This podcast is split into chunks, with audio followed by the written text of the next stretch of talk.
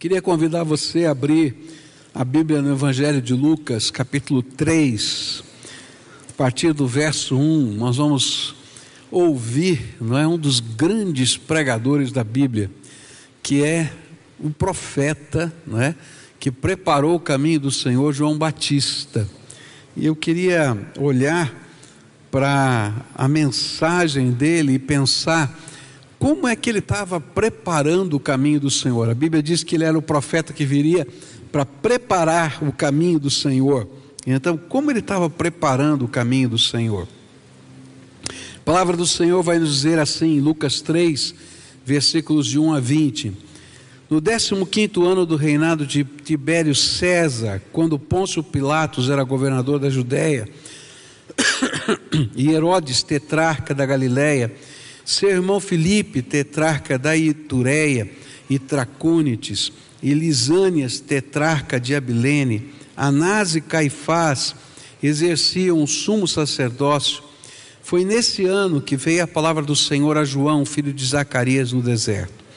E ele percorreu toda a região próxima ao Jordão, pregando um batismo de arrependimento para perdão dos pecados como está escrito no livro das palavras de Isaías, o profeta, voz do que clama no deserto, preparem o caminho para o Senhor, façam veredas retas para ele, todo vale será aterrado e todas as montanhas e colinas niveladas, as estradas tortuosas serão endireitadas e os caminhos acidentados aplanados. E toda a humanidade verá a salvação de Deus. João dizia às multidões que saíam para serem batizadas por ele: raça de víboras, quem lhes deu a ideia de fugir da ira que se aproxima? Deem frutos que mostrem o arrependimento, e não comecem a dizer a si mesmos: Abraão é nosso pai. Pois eu lhes digo que destas pedras Deus pode fazer surgir filhos a Abraão. O machado já está posto à raiz das árvores, e toda árvore que não der bom fruto será cortada e lançada ao fogo. O que devemos fazer então? perguntavam as multidões, e João respondia: Quem tem duas túnicas, dê uma a quem não tem nenhuma, e quem tem comida, faça o mesmo. Alguns publicanos também vieram para serem batizados. E eles perguntaram, mestre, o que devemos fazer? E ele respondeu: Não cobrem nada além do que lhes foi estipulado. E então alguns soldados lhe perguntaram: E nós, o que devemos fazer? E ele respondeu: Não pratiquem extorsão, nem acusem ninguém falsamente, contentem-se com o seu salário. O povo estava em grande expectativa, questionando em seu coração se acaso João não seria o Cristo. E João respondeu a todos: Eu os batizo com água, mas virá alguém mais poderoso do que eu, tanto que não sou digno nem de desamarrar as correias das suas sandálias. E ele os batizará com o Espírito Santo e com fogo. Ele traz a pá em sua mão a fim de limpar a sua eira e juntar o trigo em seu celeiro, mas queimará a palha com fogo que nunca se apaga. E com muitas outras palavras, João exortava o povo e lhe pregava as boas novas. Todavia, quando João repreendeu Herodes, o tetrarca, por causa de Herodias, mulher do próprio irmão de Herodes, e por todas as outras coisas más que ele tinha feito, Herodes acrescentou a todas elas a de colocar João na prisão.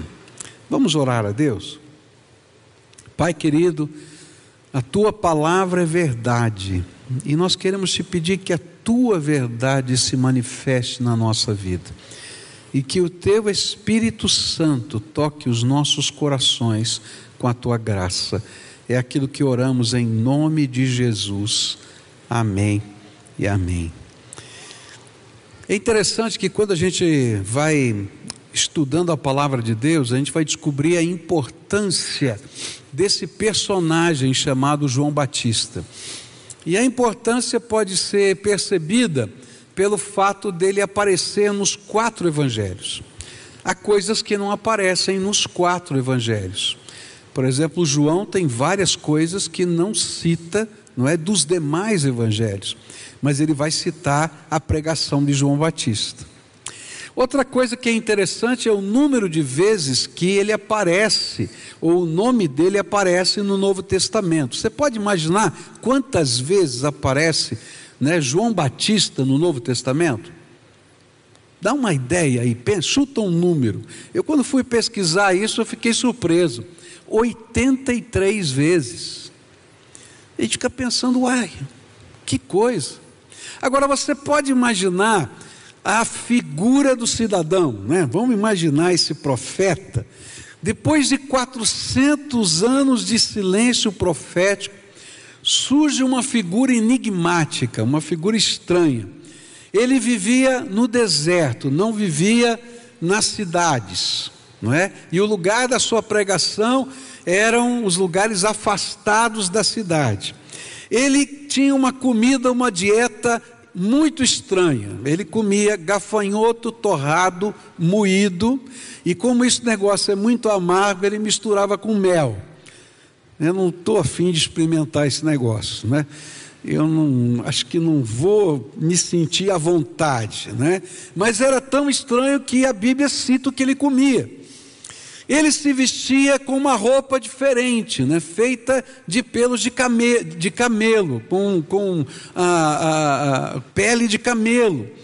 E ele tinha essa, essa figura estranha, diferente, que as pessoas olhavam e diziam assim: quem é esse homem? O que, é que ele está fazendo aqui? E a sua pregação era mais estranha ainda e contundente, porque ela confrontava a religião estabelecida. E era uma palavra tremendamente ácida, contestadora. E veio num momento histórico, então, muito complicado. Para você ter uma ideia do panorama histórico, Roma dominava a região e ela colocava sobre a região alguns governadores. E esses governadores que foram citados aqui no começo do texto, eles eram colocados pelos romanos e não eram judeus, eles eram gentios.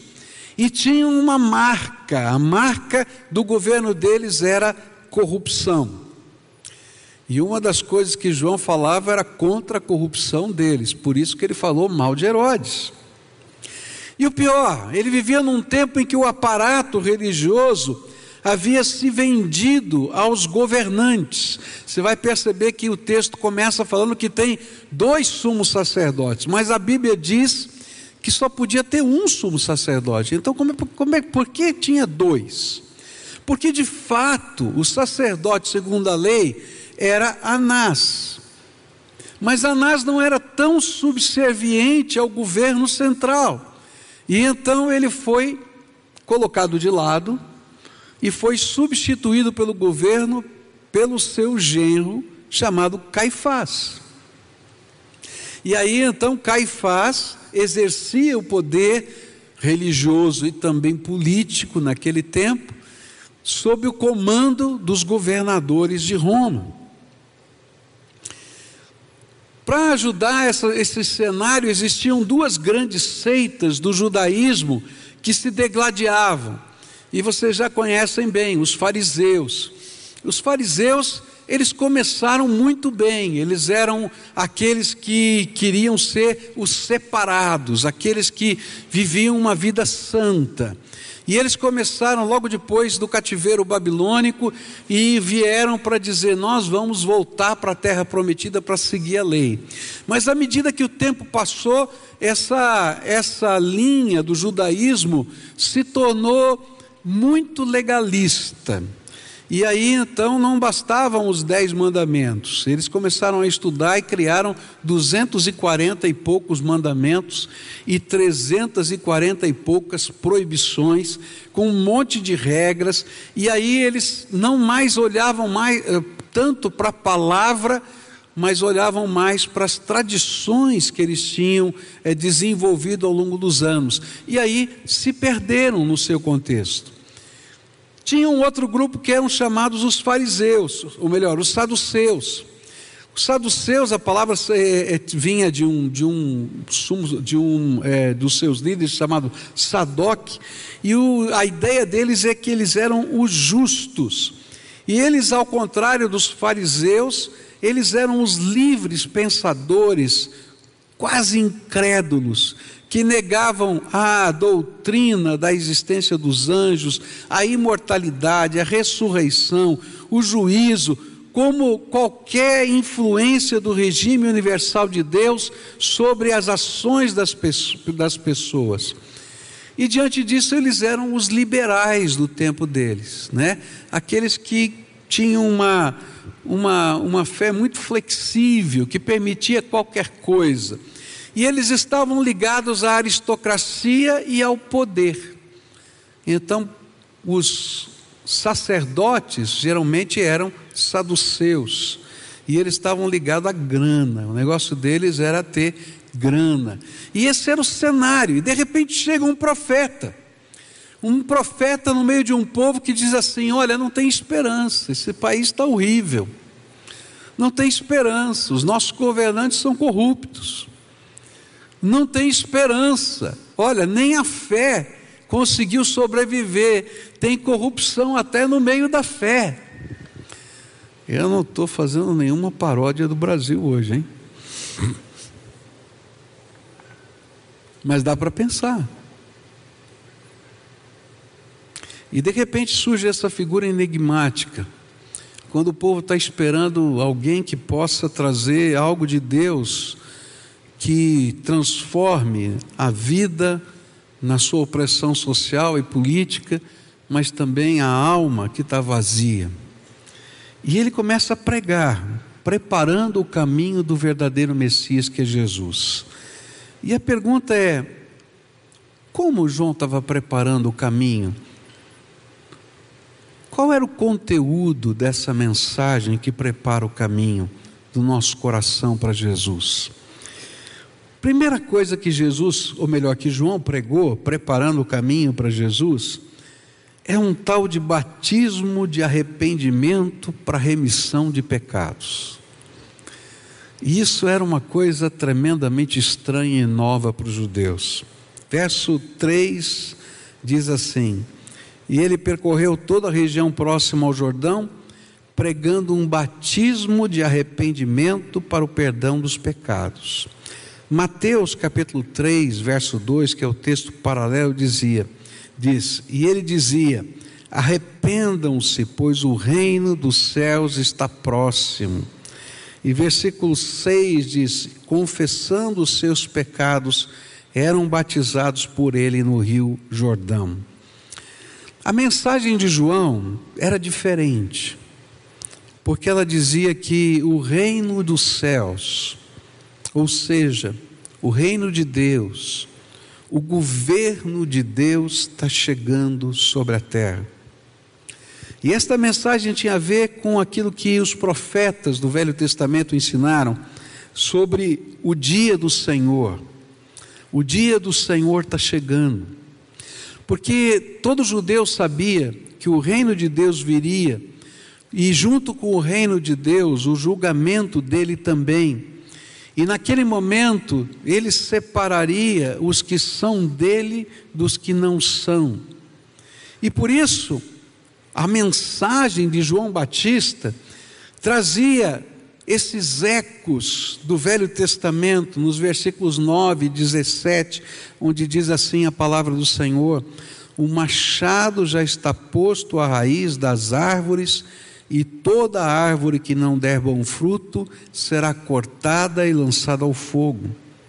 Verso 17: Ele traz a pá em sua mão, a fim de limpar a sua eira e juntar trigo em seu celeiro, mas queimará a palha com fogo que nunca se apaga. E aí, diante dessa realidade que ele pregava, o reino de Deus está chegando o dia do Senhor está chegando.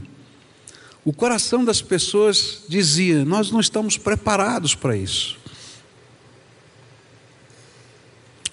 E aí, então ele diz: Olha, tem um jeito da gente se preparar para isso.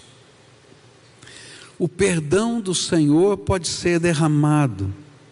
desde que um novo tipo de compromisso com o Senhor comece a ser desenvolvido dentro do nosso coração.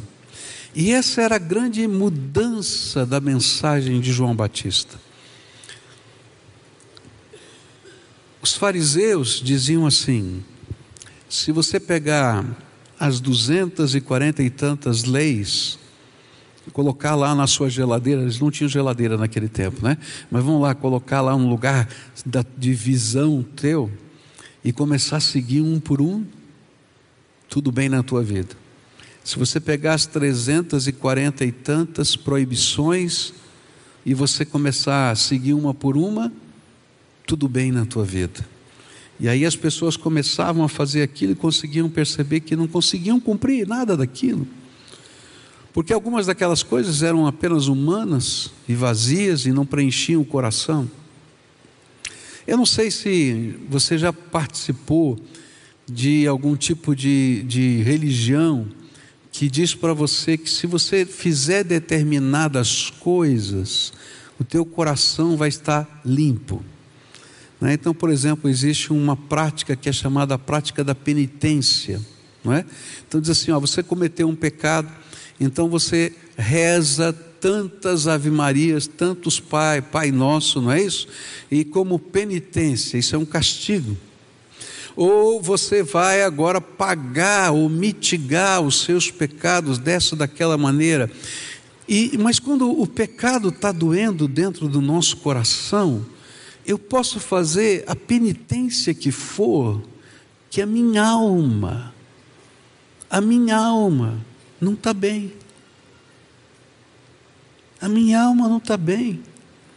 Porque perdão é algo que é dado por Deus, é derramado pela graça sobre a nossa vida. Ontem eu estava assistindo a mensagem do Michel no, no culto contemporâneo, e ele deu uma ilustração muito interessante que vou usar aqui, vou copiar dele, né? Ele disse de uma jovem, né, que que foi ao seu gabinete para conversar com ele e chorava e chorava e ele queria saber porque estava chorando tanto. E ela disse: Olha, há tempos atrás eu fiz um aborto e eu estou bem fisicamente, está tudo bem. Mas essa criança que eu abortei continua na minha mente. Eu a vejo, eu sei o seu sexo, ele tem até nome. E eu não consigo tirar isso da minha cabeça. Pecado quando a gente tem a sensação do pecado e o nosso coração está maleável para a voz de Deus, eu posso tentar cumprir todas as penitências que tiverem, que ela não vai resolver os conflitos da minha alma. E então a mensagem dos fariseus não resolvia. Pior ainda era a mensagem dos saduceus que para poder lidar com essa questão dizia: olha, não é bem assim. Tem tantas interpretações que a gente nunca vai saber a verdade. Então, tanto faz como você vive. Não tem tanta importância assim. Mas só que, apesar de a gente dizer isso para a gente mesmo, lá dentro da alma da gente não está bem. E não funciona.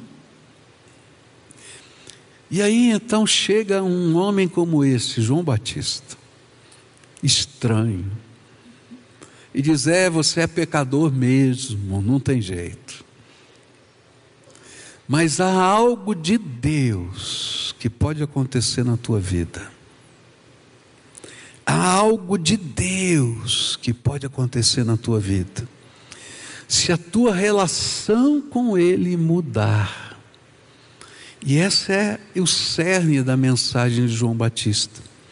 E ele vai dizer assim: olha, a primeira coisa que precisa acontecer nessa relação mudada é arrependimento. Arrependimento, no contexto daquilo da pregação de João Batista, é aquilo que a gente chama de conversão, da meia volta, uma mudança radical de mente, uma mudança radical de atitude de vida. O que João Batista estava dizendo é que a condição que aquela nação estava vivendo não era apenas culpa de Roma, dos governantes, mas era uma condição moral espiritual que tinha a ver com cada pessoa e com aquilo que a gente carrega dentro do nosso coração. Ele está dizendo: olha, não dá para melhorar esse país se cada pessoa não for transformada por dentro.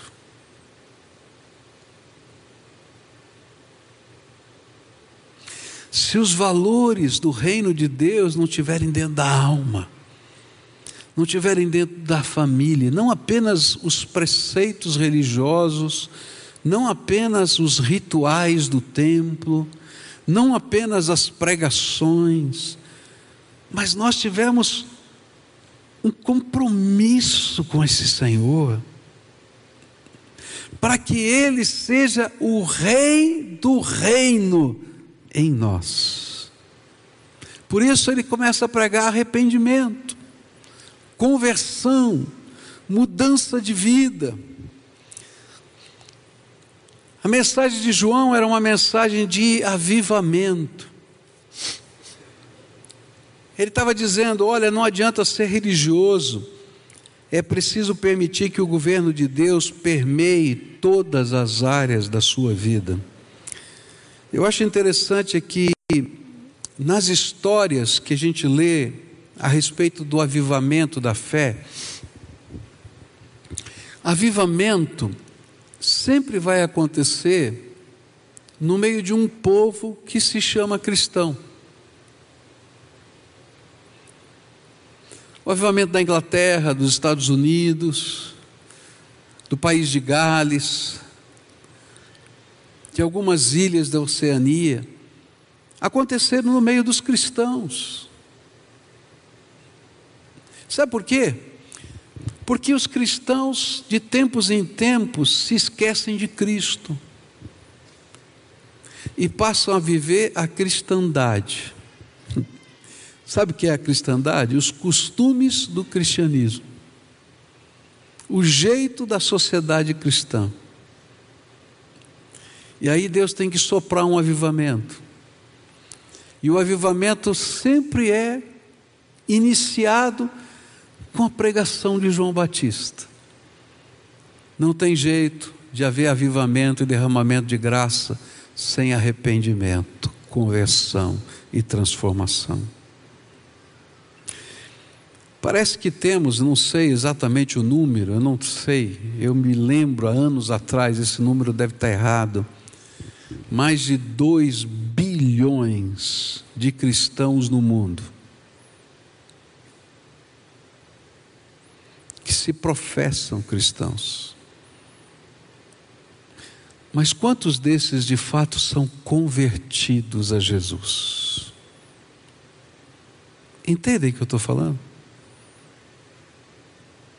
A gente tem muitos cristãos como os fariseus, a gente tem muitos cristãos como os saduceus, com os nomes das várias linhas teológicas de hoje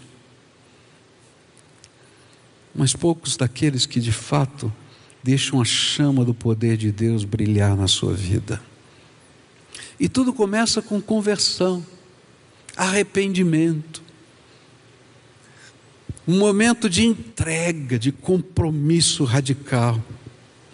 Segunda coisa que, que ele pregava que era tremendo, que a gente não gosta, mas que vai acontecer em todo avivamento, e aconteceu nos tempos de João Batista. Confissão pública de pecado. Esse negócio é sério. Já pensou que coisa tremenda? Olha só Mateus 3, verso 6 diz assim: confessando os seus pecados, eram batizados por ele no Rio Jordão. Por isso, aquelas pessoas que se convertiam, confessavam os seus pecados e se colocavam diante do Senhor como pecadores, buscando o perdão e a salvação. Gente, que coisa esquisita. Só por Deus isso acontece. Já pensou se eu colocasse um microfone aqui agora na frente? E dissesse assim, gente, hoje é dia de confissão de pecados. Todos quantos hoje convertidos, arrependidos, tocados pelo Espírito, quiserem dar passos concretos de vida e fé, venham aqui no microfone e comecem a falar publicamente os seus pecados. E aí você tinha que levantar e vir aqui na frente e dizer: gente, eu sou um pecador. Até aí tudo bem. Aí o povo dizia: e aí?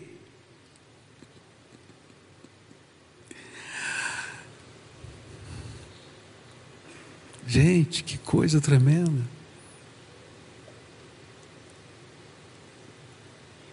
E de repente a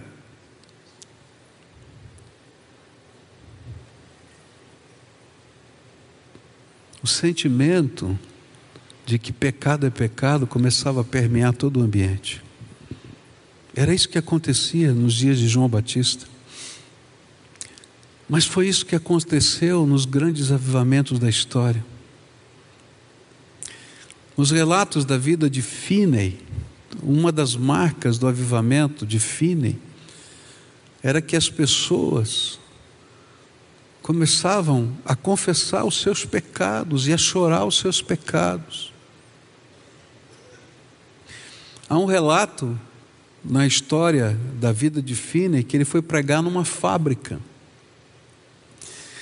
E quando ele chegou naquele lugar para pregar naquela fábrica, ele não ele não pregou, ele começou a orar, orar pelas pessoas, só orar, só orar. E Deus começou a derramar o seu espírito naquele lugar. E as pessoas começaram a chorar e a confessar os seus pecados e a pedir o perdão de Deus.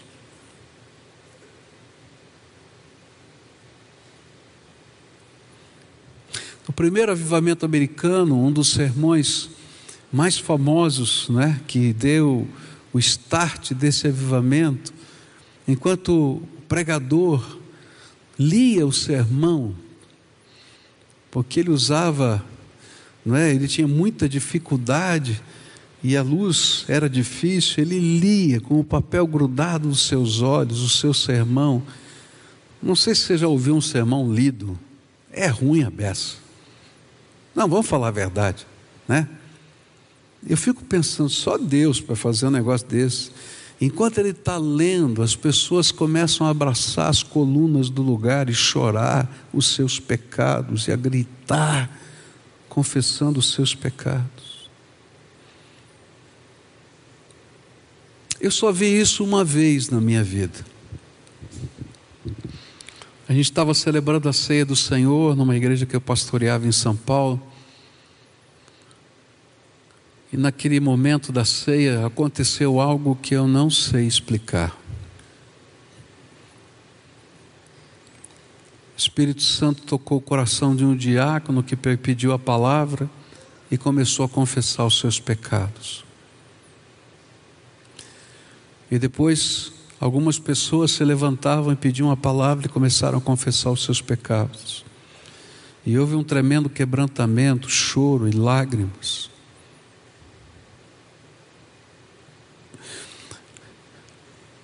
Não tem jeito de Deus fazer uma obra de avivamento e transformação na nossa vida sem conversão e sem que a gente entenda pecado como pecado e sem que o quebrantamento de Deus esteja no nosso coração. Terceira coisa que acontecia na pregação desse homem. Era uma nova liturgia. E ele dizia: tá bom, então vocês se converteram, confessaram os seus pecados, então agora eu quero que vocês sejam batizados. Bom, para nós é muito fácil hoje entender o batismo dentro do contexto cristão.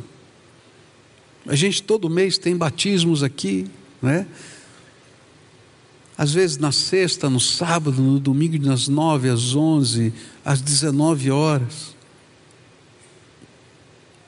Mas naquele tempo, o batismo não era alguma coisa tão normal. Sabe por quê? Porque o batismo, ele era praticado entre os judeus apenas para aqueles gentios, pagãos, que se convertiam ao judaísmo. Então, antes da circuncisão, eles se confessavam imundos. Está entendendo? imundos. E eles então tomavam aquele banho cerimonial, mergulhavam naquela água, para a primeira purificação antes da circuncisão. E de repente ele está dizendo: olha, apesar de vocês terem nascidos como judeus, Deus está olhando dos céus e está vendo os seus pecados, esses que vocês confessam e sabem que existem, como imundos, e vocês precisam ser lavados, purificados. E é interessante que João Batista coloca esse batismo como um símbolo do que Jesus faria porque quando Jesus aparece na pregação de João Batista, ele diz: Esse é o Cordeiro de Deus que tira o pecado do mundo. E depois, quando eles imaginam que ele é o Cristo, ele vai dizer: Não, eu só batizei com água, mas vem alguém que além de batizar com água, vai derramar o seu espírito sobre vocês e vai batizar com o Espírito Santo. E aí as pessoas eram batizadas. E alguns diziam assim: Nossa, nós somos filhos de Abraão, como é que nós vamos ser batizados e dizer que somos parecidos com os pagãos imundos? E lá dentro do coração deles diz assim: Senhor, se o Senhor não nos lavar, nós estamos sujos. Não importa se a gente nasceu de descendência de Abraão. É tremendo isso. Por fim, tinha uma quarta coisa que ele pedia: que a vida de vocês demonstre os frutos desse arrependimento. João Batista não veio para instituir uma nova liturgia, ainda que o batismo fosse uma nova liturgia. Ele veio para falar de nova vida. E aí ele começa, as pessoas começam a perguntar: tá bom, mas como é que é esse negócio aí? Como é que a gente vai viver? Como é que a gente vai viver esse, essa nova vida? De que, de que maneira prática? E eu acredito que as perguntas eram mais do que estas que a gente tem aqui na Bíblia. Eu creio que que Lucas resumiu o sermão, porque foram dias e horas de mensagens, de gente perguntando. Eu acho que deveria ter centenas delas. E então ele colocou algumas que eram as centrais. Ele diz assim: olha, que na vida de todo mundo comece a existir algo que não é comum neste mundo liberalidade. João respondia: Quem tem duas túnicas, dê uma a quem não tem nenhuma. E quem tem comida, faça o mesmo. E é interessante que ele não fala, ó, quem é rico, quem tem dez. Ele está dizendo, ó, reparte o que você tem. E o que ele está querendo dizer é que se a graça de Deus está na tua vida, e se a fé faz parte do teu coração, então, semear amor e bênção com o que você tem na vida, com o que você já tem, é parte do seu DNA, do seu jeito de viver.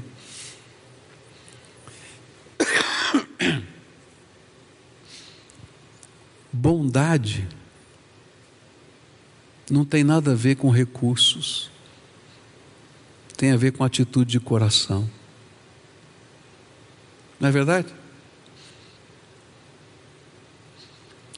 Eu nunca vou esquecer a história que me contaram os irmãos que foram levar uma cesta básica para uma irmã que já faleceu da nossa igreja. E quando chegou a cesta básica, ela começou a separar na mesa as coisas. Esse leite vai para Dona Maria, ela tem duas crianças pequenas. Isso aqui é muito para mim, eu vou dividir com a dona em uma outra vizinha. E tinha uma lata de pêssego em calda. E na casa tinha não sei quantas pessoas. E ela disse: Ah, vocês não vão embora sem comer esse pêssego junto comigo. E a lata não dava para todo mundo. E ela começou a partir o pêssego em vários pedacinhos e foi dividindo com todo mundo. Meus irmãos, foi tão impressionante, mas foi tão impressionante, que os irmãos tinham mais quatro cestas básicas para doarem naquele dia e estavam no carro. E quando eles chegaram no carro, eu disse: Não, essas quatro têm que ficar aqui, que ela vai fazer melhor uso do que a gente. Bondade é fruto do coração, é isso que João está falando. Liberalidade não tem nada a ver com grana, tem a ver com o coração, ser bênção, porque eu sou filho do rei, porque o rei e o seu reino dominam a minha vida. E ele continua, Olha, não adianta só liberalidade. E ele diz: tem que ter integridade. E chegam lá os cobradores de impostos. E ele diz assim: alguns publicanos também vieram para serem batizados. E eles perguntaram: Mestre, o que devemos fazer? E ele respondeu: Não cobrem nada além do que lhes foi estipulado. Uau, isso aqui era muito complicado. Por quê? Porque aquilo que João Batista estava pedindo era muito, muito sério. Por que ser cobrador de impostos naquele tempo era tão importante, era um cargo tão cobiçado? Porque os romanos eles tinham uma tática. Eles é, vendiam o cargo num leilão. Quanto você acha que consegue arrecadar nessa região? Quanto você garante que vai arrecadar? Eu garanto tanto. Então, fazia o leilão. Então, esse ano você vai ser o cobrador de impostos dessa região. E ele dava o direito que você cobrasse o que você quisesse. O que você quisesse. De tal maneira que você garantisse o que o governo queria e o restante era seu. E olha só o que João está falando: não cobre além do que foi estipulado. Mas aí eu vou, ver, vou viver como? Você está entendendo?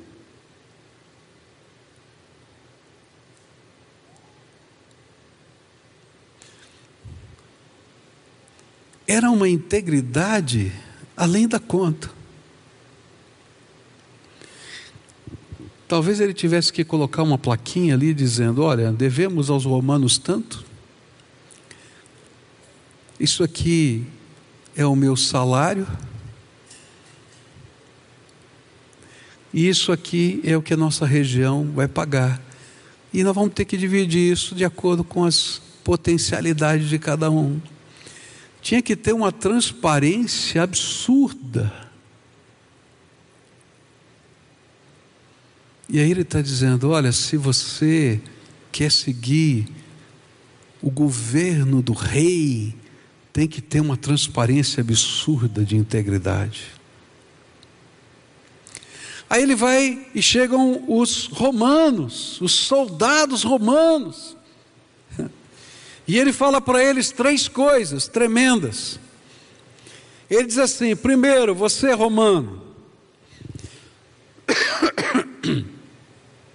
Texto, verso 14. Então, alguns soldados lhe perguntaram: E nós, o que devemos fazer? E ele respondeu: Não pratiquem extorsão, nem acusem ninguém falsamente, contentem-se com o seu salário.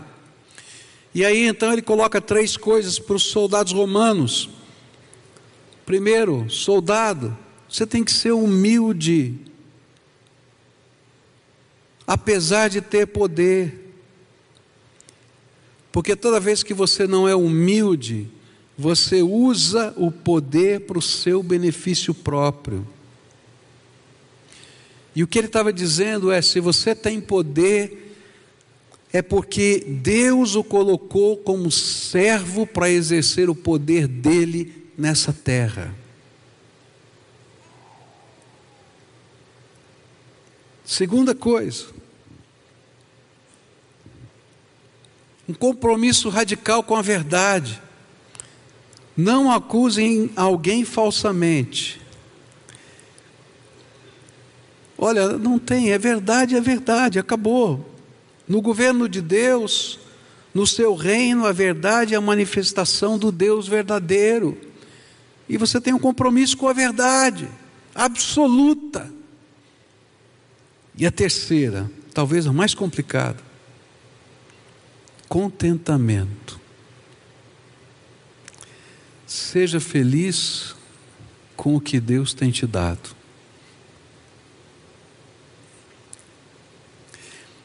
É interessante isso. Não, significa que a gente não pode crescer, que a gente não possa desenvolver projetos. Significa que em todo tempo eu tenho que reconhecer que Deus me deu o que eu tenho. E o que eu tenho é graça de Deus. E eu estou feliz com o que Deus me deu. Se for uma lata de pêssego, eu vou vibrar com Jesus. E ainda tenho para repartir. Você consegue entender isso? Agora, isso não são leis que a gente põe na geladeira para dizer, hoje eu vou repartir quatro pêssegos. São coisas que estão dentro da alma e do coração. Por isso, a mensagem do batismo de arrependimento para o perdão dos pecados é um convite para permitir que o Rei Jesus se assente no trono do nosso coração. E a pergunta que eu tenho para você nessa manhã, ao terminar essa mensagem, é: quem está sentado no trono do seu coração?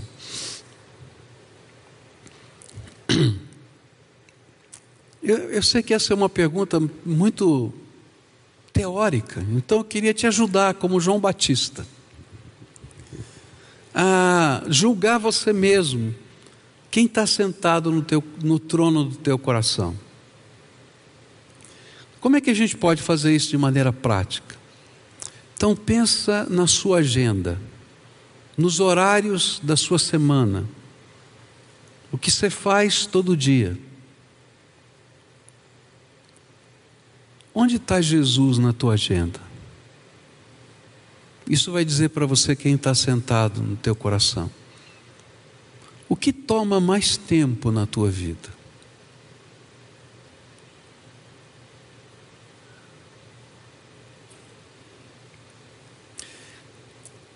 Olha para suas finanças.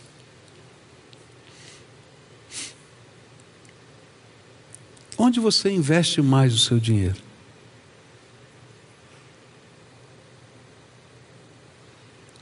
Olhe para o seu exemplo. O que na tua vida inspira as pessoas?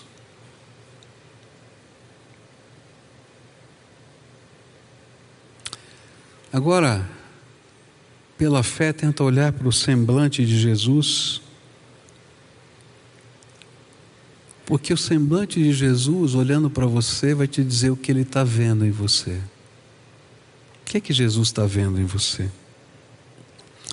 Nessa manhã, eu queria convidar você a preparar o teu coração para o Senhor, porque a mensagem de João continua sendo tremendamente atual. Não tem jeito, não tem jeito, não tem jeito da gente viver uma vida cristã genuína, sem conversão sem confissão de pecados, sem um batismo que represente, que simbolize visualmente diante das pessoas o nosso compromisso de fé com o Senhor. Sem uma vida que testemunhe o Rei e o seu reino em nós. Por isso, os avivamentos vieram de tempos em tempos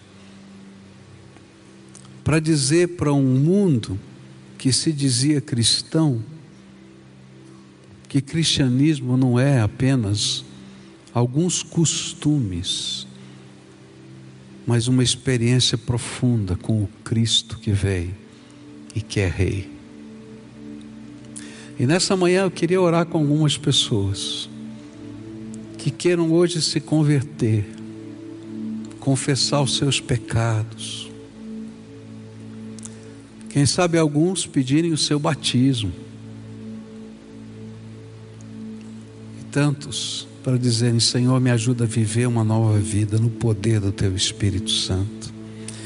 E vou convidar aqueles a quem o Espírito Santo está chamando. Não vou dar o microfone para você confessar pecados aqui hoje, mas vou convidar você para sair do seu lugar, vir aqui à frente para a gente orar juntos. Se hoje o Espírito de Deus está falando ao seu coração, vai saindo do seu lugar para a gente orar juntos aqui e dizer: Senhor, eu não sei se é conversão, eu não sei se é confissão eu não sei se é para pedir o batismo, eu não sei, Senhor, se é buscando uma nova vida, uma nova maneira de viver, mas eu quero, Senhor. Então venha. Se o Espírito de Deus está falando com você, vai chegando, vai chegando aqui, em nome de Jesus. O Espírito de Deus falou com você, venha, vem para cá. Vai saindo do seu lugar. E deixa Deus fazer a obra dele na tua vida, querido. Eu acredito que nos tempos de João Batista não devia ser fácil, como não é fácil nos dias de hoje, mas é tempo da graça de Deus na nossa vida e no nosso coração. Então, se o Espírito de Deus está falando, vem, venha, deixa Deus fazer a obra que Ele tem para fazer na tua vida, deixa Deus fazer a obra que Ele tem para fazer na tua vida, deixa o Espírito de Deus assumir o lugar de direito, de rei no teu coração e na tua alma.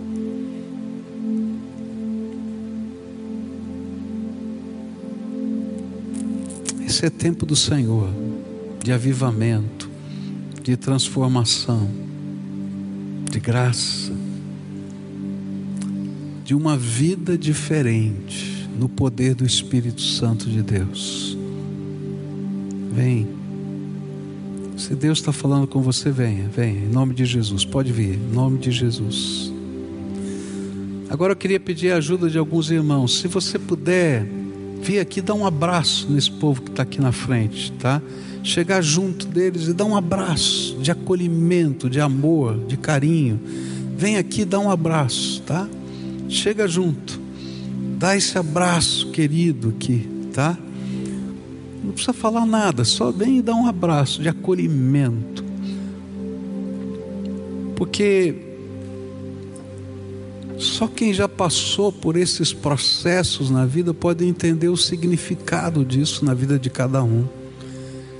Então vem aqui, tem, queria que cada um aqui recebesse o abraço. Tem aqui uma senhora que está sozinha, uma família inteira que está aqui, tá? Se alguém puder vir aqui dar esse abraço, quem pode vir aqui me ajudar, tá? Essa família toda que está aqui, vem aqui, tá? Tem um jovem que está ali, uma outra jovem que está ali. Tem uma senhora que está aqui à minha esquerda, tá? Isso, tem uma jovenzinha aqui, tem uma outra jovem ali, tá? Isso. Dá um abraço de acolhimento. Tem uma senhora que está sozinha aqui agora, tá? Agora nós vamos orar ao Senhor, tá bom? Depois essas pessoas vão ministrar na vida de vocês, mas primeiro nós vamos orar. Eu não tenho poder para confessar pecado de ninguém, mas você tem. Então, o que que o Espírito Santo falou com você que você precisa falar com Deus hoje? Então aí, na presença do Senhor, diante dos irmãos que estão aqui, diga para Jesus o que Ele quer ouvir de você. Senhor, minha vida está assim, assim, assim. Tem essas coisas no meu coração e na minha alma que eu preciso do teu perdão e da tua graça. Agora diz para ele que você quer dar meia volta que você não quer continuar nesse mesmo caminho. E que você precisa da unção do Espírito Santo de Deus para que isso aconteça que venha poder do alto sobre a tua vida. Peça isso para Ele. Que venha poder do alto, para eu começar a viver uma nova vida que manifeste o fruto da tua presença no meu coração. Só Jesus pode fazer isso. Agora eu quero orar por você. Pai querido, em nome de Jesus que nós estamos aqui na tua presença santa e eu quero te pedir, Pai, cumpre a promessa do teu filho. E agora abre as janelas dos céus e derrama o teu espírito.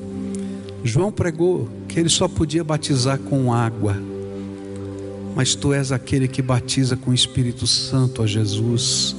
Então batiza esse povo com o teu Espírito Santo agora.